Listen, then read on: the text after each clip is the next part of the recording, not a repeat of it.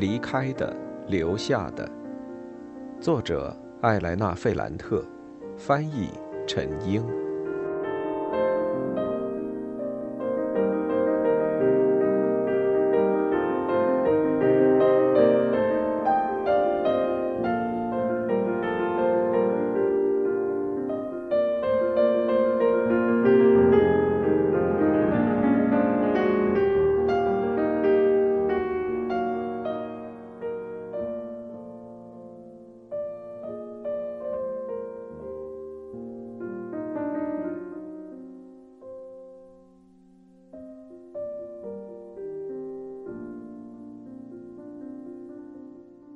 三十七，莉拉的怒火又一次爆发了。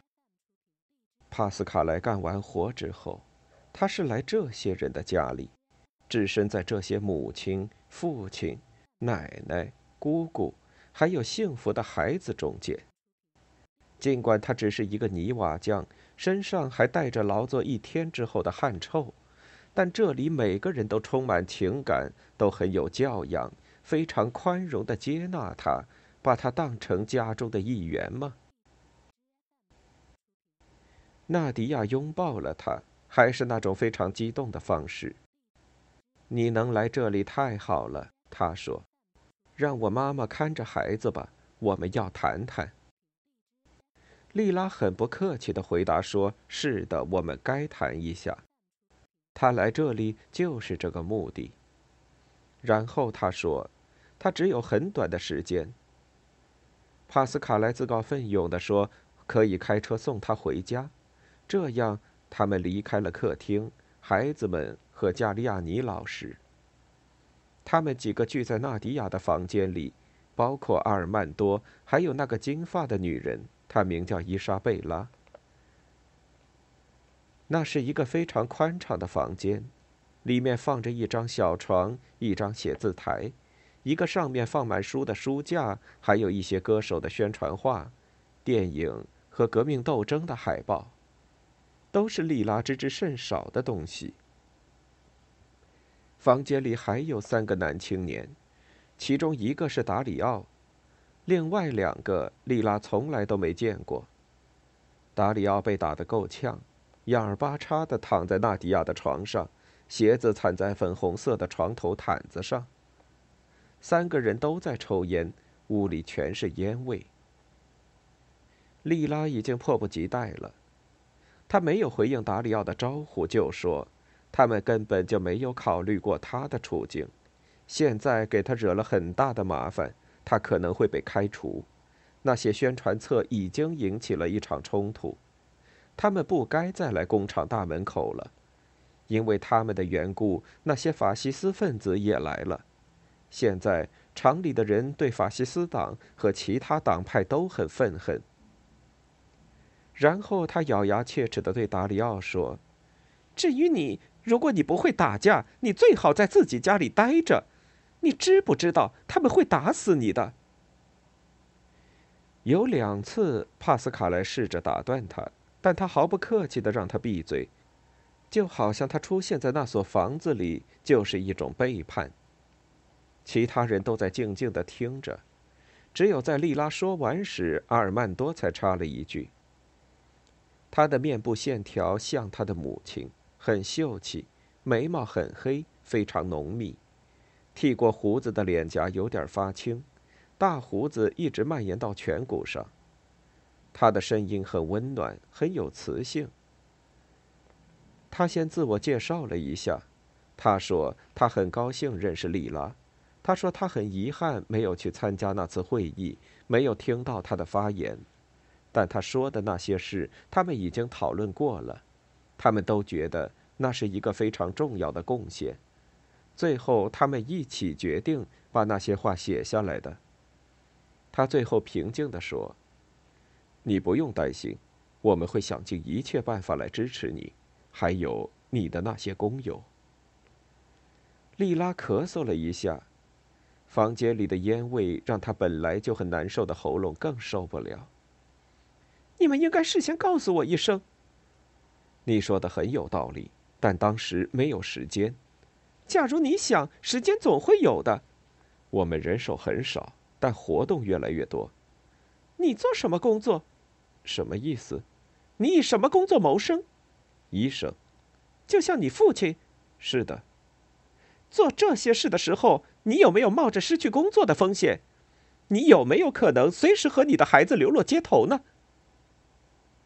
阿尔曼多很不高兴地摇了摇头，说：“比谁冒的风险更大，这是不对的，丽娜。”帕斯卡莱说：“他已经被逮捕过两次，我背着八场官司，这里没有谁的风险大一些，谁的风险小一些。”哦，是吗？是这样的，纳迪亚说：“我们现在都战斗在第一线，随时准备承担自己的责任。”这时，莉拉忘记了自己是在别人家里，她大声的叫喊着说。假如我失去工作的话，我就来这里生活。你们给我饭吃，你们来承担我的生活吗？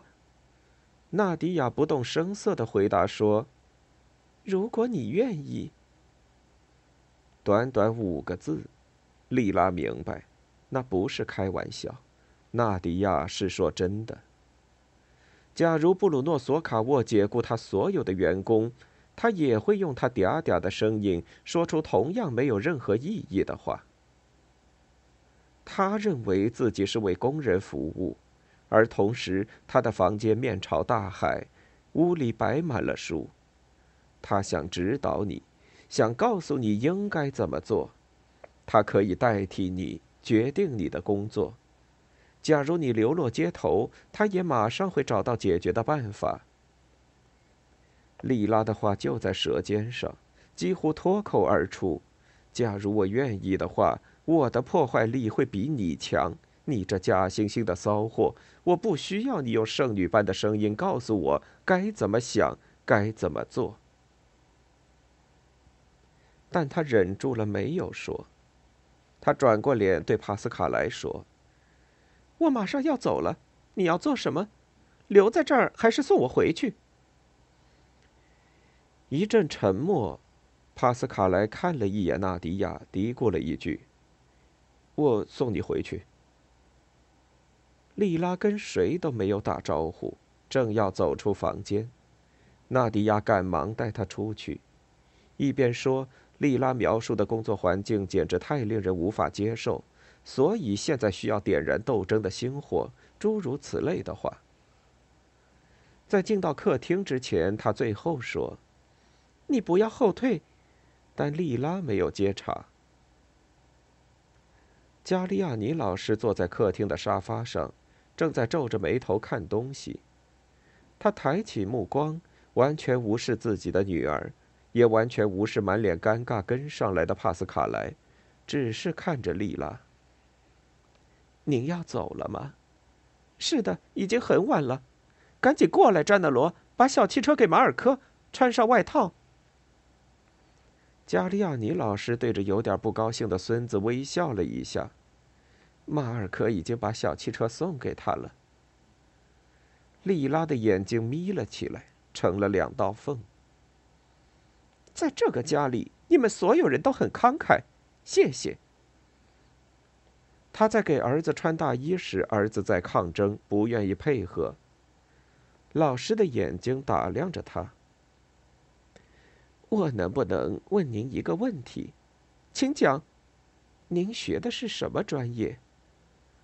这个问题似乎刺激到了纳迪亚，她插了一句：“妈妈，丽娜要走了。”莉拉第一次从纳迪亚小女孩般的声音里听到一丝不耐烦，这让她很享受。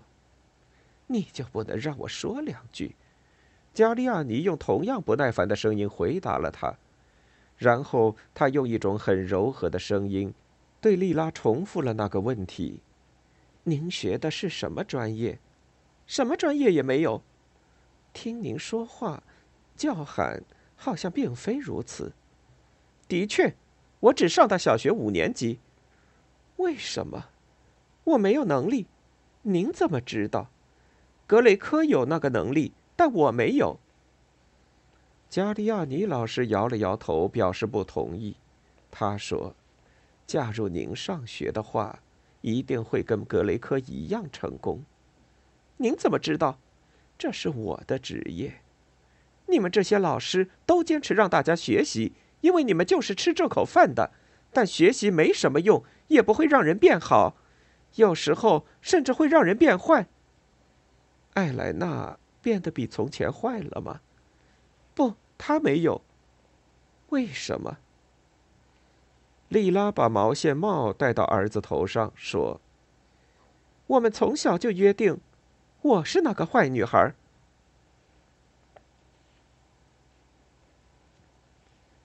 三十八。在汽车上，莉拉开始数落帕斯卡莱：“你成了那些人的仆人了吗？”他任由他发脾气。只有当他说够了，他才用那种政治腔调说：“南方工人的处境很糟糕，他们处于被奴役的境地，长期遭受欺压。如果没有工会，那他们的力量就太微弱了，所以需要创造条件。”进行斗争。他用方言痛心疾首地说：“丽娜，你担心会失去他们给你的那几个礼了。你有你自己的理由。詹纳罗需要长大。但是我知道你是一个真正的党员，你是一个明事理的人。在这里，我们这些工人从来都没有成为工薪阶层，我们都是在打黑工，不受法律的保护，什么都不算。”因此，你不能说这样的话。放过我，我有自己的麻烦要面对，我有自己的事情要做。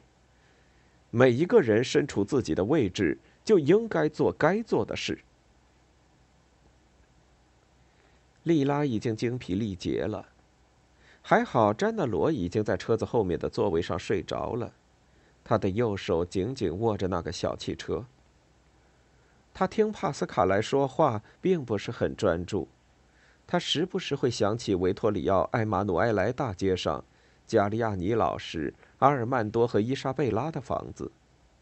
他想，假如尼诺找到一个像纳迪亚这样的妻子，会是什么样的情况？马尔科才三岁，在认字方面已经比他儿子厉害了。为了培养詹纳罗，他付出的努力都是白费功夫。这孩子已经荒废了。他在退步，他没有时间和精力来照顾他。他们到了楼下，他觉得自己不得不请帕斯卡来上楼坐坐。他对帕斯卡来说：“我不知道恩佐做了什么饭，他做饭很糟，也许你不会爱吃。”他希望他能走开，但他回答说：“我待十分钟就走。”这时，他用指尖掠过他的一只胳膊，小声说：“你别跟你的朋友恩佐说，不跟他说什么，别说法西斯的事儿。假如他知道了，今天晚上他就会去找吉诺打架的。你爱他吗？我不想伤害他。哼，就是这样。你要知道，恩佐比你我更知道该怎么办。是的，但你还是什么都不要告诉他。”帕斯卡莱皱着眉头表示同意，他把詹纳罗扛在肩上，因为孩子不愿醒来。他走上了楼梯，莉拉跟在后面，很不高兴的嘟囔着：“这什么日子呀！我都要累死了！你跟你的朋友给我惹了大麻烦。”莉拉对恩佐说：“他们去纳迪亚家参加了一场聚会。”帕斯卡莱没有给恩佐提问的机会，就和他一直聊到了半夜。帕斯卡莱说：“那不勒斯和整个世界一样，有一种新的生活在沸腾。”帕斯卡莱说了阿尔曼多很多好话，他是一个很出色的医生，他没有想着自己的前途，而是免费给那些没有钱的人看病。除了很多服务于人民的计划，他和纳迪亚还有伊莎贝拉一起，想给贫民区的儿童建一所幼儿园，还有一家诊所。帕斯卡莱说：“没有人是孤立的，我们这些同志之间相互帮助，在城里有很多激动人心的时刻。”帕斯卡莱说：“你们不应该一直都关在家里，你们应该出去参加活动，应该跟我们在一起。”最后，他宣布，他和组织划清界限了。太多让人无法忍受的事，还有国家内部和国际事务上的妥协，他无法忍受这种暗淡的局面。恩佐对于他的这个决定感到非常不安，他们之间的讨论非常热烈，一直在持续。莉拉很快就烦了，她把詹德罗放在床上，吃完晚饭，她说她困了，就去睡觉。但他一直醒着。帕斯卡莱走了，恩佐的声音在家里平息下去，他依然醒着。他测量了一下体温，三十八度。他想起了詹纳罗艰难拼读的那个时刻。“destinazione”，他让他读的是个什么词？詹纳罗一定是从来都没听说过这个词。他想，光认识字母是不够的，还有其他方面的困难。假如尼诺和纳迪亚结婚了。那这个孩子会有完全不同的命运。他想，这孩子是我想生的。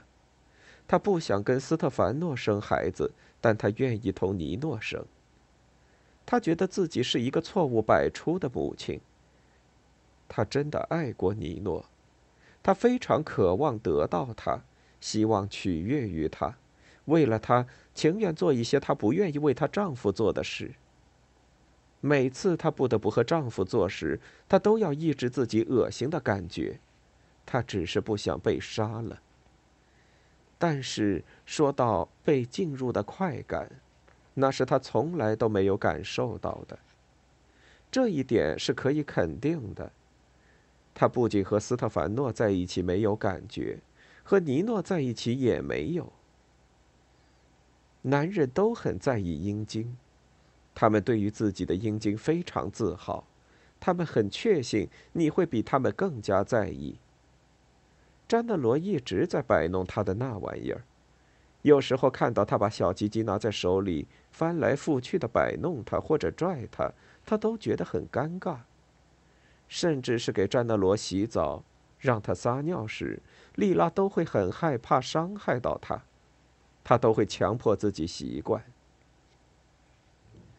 恩佐一直也很谨慎，从来都不会穿着内裤在家里走动，也从来不说粗鲁的话。这就是他对他会越来越动情的原因。恩佐在另一个房间里忠诚的等待，从来都没有贸然采取行动，这让他很感激。他对自己有一种克制能力，对他来说是一种安慰。但他有时候会有一种歉意，给他带来安慰的事情，对于他来说则是一种痛苦。想到恩佐为他受的罪，那一天所有糟糕的事情加在一起，那些话、声音、语气、单个的词语，还有发生的事情，在他的脑海里不断浮现，压迫着他。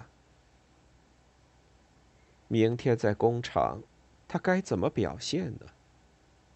现在，那不勒斯还有全世界都处于动荡之中，这是真的吗？要么这些事是帕斯卡莱、纳迪亚还有阿尔曼多想象出来，来给自己打气，来化解他们的不安和厌烦吗？他应不应该冒着异想天开的风险，相信这些人呢？或者他最好去找布鲁诺，摆脱现在的麻烦。但是要让他不再生他的气，这有用吗？风险是，他会不会想睡他？对菲利普以及其他小头目低头弯腰，这有用吗？这不会有太大用处。最后，在半睡半醒之间，他采用了我们小时候都一直用的原则。他觉得，为了拯救自己还有詹纳罗，就要威胁那些威胁到他的人，让那些吓唬他的人害怕。在睡着之前，他决心要进行破坏，要让纳迪亚看到，她只是一个有钱人家的小姑娘，只会说些没用的话。对于索卡沃，他要让他失去在风干室品鉴香肠和女人的乐趣。三十九。他是在早上五点醒的，浑身都是汗，烧已经退了。在工厂大门那儿已经看不到那些学生，但法西斯分子还在那儿。同样的汽车，还有前一天那些面孔，他们在喊口号，分发传单。莉拉感觉又要有暴力冲突。他的手放在手袋里，低着头向前走去。他希望在他们动手之前进到工厂里，但这时候吉诺挡住了他的去路。你还认字吧？他用方言问莉拉，同时递过一张传单。这时，莉拉的手还在大衣口袋里，回答说：“我当然认字了。倒是你，你什么时候认过？”他尝试越过他，但没用。吉诺挡住了他。他把一张传单强行塞到他的口袋里，他用的力气那么大，指甲都把他的手划破了。莉拉不慌不忙把那张传单揉成一团，用来擦屁股，我嫌太硬。他说完就把传单扔了。捡起来，药剂师的儿子抓住他的一条胳膊，命令他说：“马上捡起来，你小心点昨天下午。”我问你那戴绿帽子的丈夫，我能不能打破你的脸？我得到了他的许可。丽拉盯着他的眼睛说：“为了要打破我的脸，你还去征得我丈夫的同意？马上放开我，你这混蛋！”这时，埃多走过来了。他觉得他会若无其事的走过，但他停了下来。在欺负你吗，塞鲁？一眨眼，吉诺一拳就打在了埃多的脸上，埃多被打倒在地。莉拉的心一下子跳到嗓子眼儿，一切都在加速。他从地上捡起一块石头，狠狠地砸在药剂师儿子的胸口上。这是非常漫长的一刻。吉诺推了他一把，把他推到一根电线杆子上。埃多想要站起来。这时候，土路上来了另一辆汽车，掀起一阵尘土。莉拉一下子就认出来，那是帕斯卡莱的那辆破车。莉拉想，阿尔曼多听从了我的建议，也许纳迪亚也是，他们都是有教养的人，但帕斯卡莱没能忍住，他来了，他要来作战。就在这时，那辆车子的车门打开了。下来了五个人，包括帕斯卡莱在内，都是工地上的人，拳头很硬。他们开始用一种很残酷的手法揍那些法西斯分子，毫不手软，拳头又准又狠，一下就把他们打倒在地。莉拉马上就发现，帕斯卡莱是冲着吉诺来的。这时他距离吉诺只有几步之遥，他用两只手抓住他的胳膊，笑着对他说。也许你最好赶紧走，要不然会被他们打死的。但吉诺没有，他一把推开了莉拉，然后向帕斯卡莱冲了过去。莉拉帮着埃多站了起来，要把他拉到院子里，但很难。他身子在流血，身体很重，而且还在挣扎，还一边破口大骂。后来他看到帕斯卡莱用一根棍子把吉诺打倒在地，才稍微平静下来。当时情况很乱，他们在路边捡了杂物，互相扔，互相骂。帕斯卡莱放开了半死不活的吉诺，然后跟另一个上身只穿一件毛背心，下面穿着一条沾着泥灰的蓝裤子的男人朝院子走来。他们俩都用棒子猛击菲利普的岗亭，菲利普把自己关在里面，吓得要死。在玻璃碎裂的声音和叫骂声中，传来了警察在路上赶来的警笛声。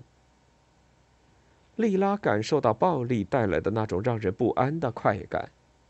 他想：是的，对于那些吓唬你的人，你就要让他们害怕，没有别的办法，要以牙还牙。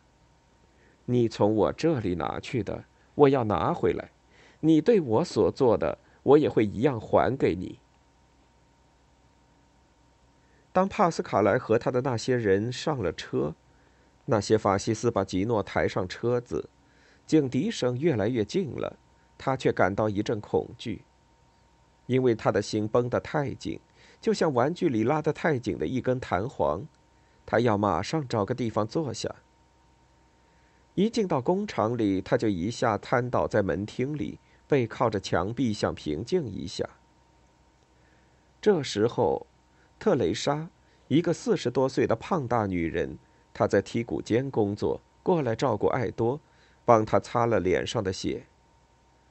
他开莉拉的玩笑：“以前你要把他的耳朵撕下来，现在你还帮这家伙，你就应该把他丢在外面。”他帮了我，我帮他。特蕾莎用难以置信的目光看着爱多：“你帮了他吗？”他嘟囔了一句：“让一个外人打破他的脸，我不愿意，我宁可自己动手。”那女人说：“菲利普吓尿了，你们都看到了吧？”他活该。埃多嘟囔了一句：“他们只是打破了那个岗亭，真是遗憾。”特蕾莎对着莉拉有些不怀好意地说：“那些人是你叫来的吧？你就说实话吧。”他只是开玩笑，或者他是个探子，过一会儿就去老板那儿告密。莉拉想：“我没有叫过。”他回答说：“但我知道那些法西斯是谁叫的。”“谁呀？”“索卡沃。”